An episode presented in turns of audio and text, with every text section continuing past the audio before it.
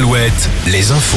Les infos vous sont présentées par Nicolas Mézil. Bonjour Nicolas. Bonjour Greg, bonjour à tous. Emmanuel Macron prendra la parole lundi soir après la promulgation express de la loi sur la réforme des retraites la nuit dernière. Les syndicats ne décolèrent pas la SNCF. Ils appellent à une journée de grève dès jeudi.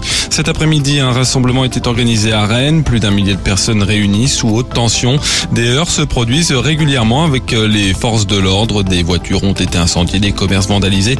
Huit personnes ont été Par ailleurs, une manifestation est aussi prévue en cette fin de journée à Brest. Le député de la Mayenne, Yannick Favenec, porte plainte après des dégradations qui ont visé sa permanence. La nuit dernière à Mayenne, la vitrine a notamment été fissurée, la serrure forcée. Yannick Favenec est apparenté au parti Horizon d'Edouard Philippe, allié de la majorité présidentielle.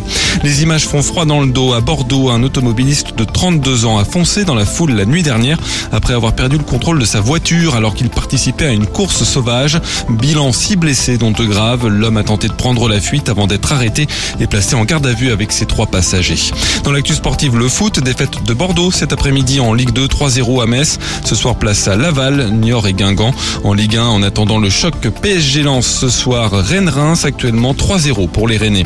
Les rugbymen de Bordeaux-Bègle, eux, se sont inclinés à la dernière seconde contre le Racing cet après-midi, 31 à 28.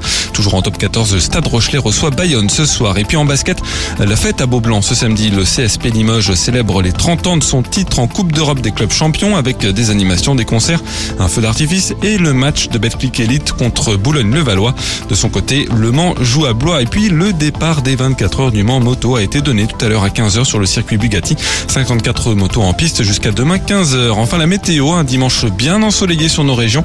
Quelques brouillards matinaux et des maxis qui remontent 14 à 18 degrés. Greg est avec vous sur Alouette. Très bonne fin de journée à tous.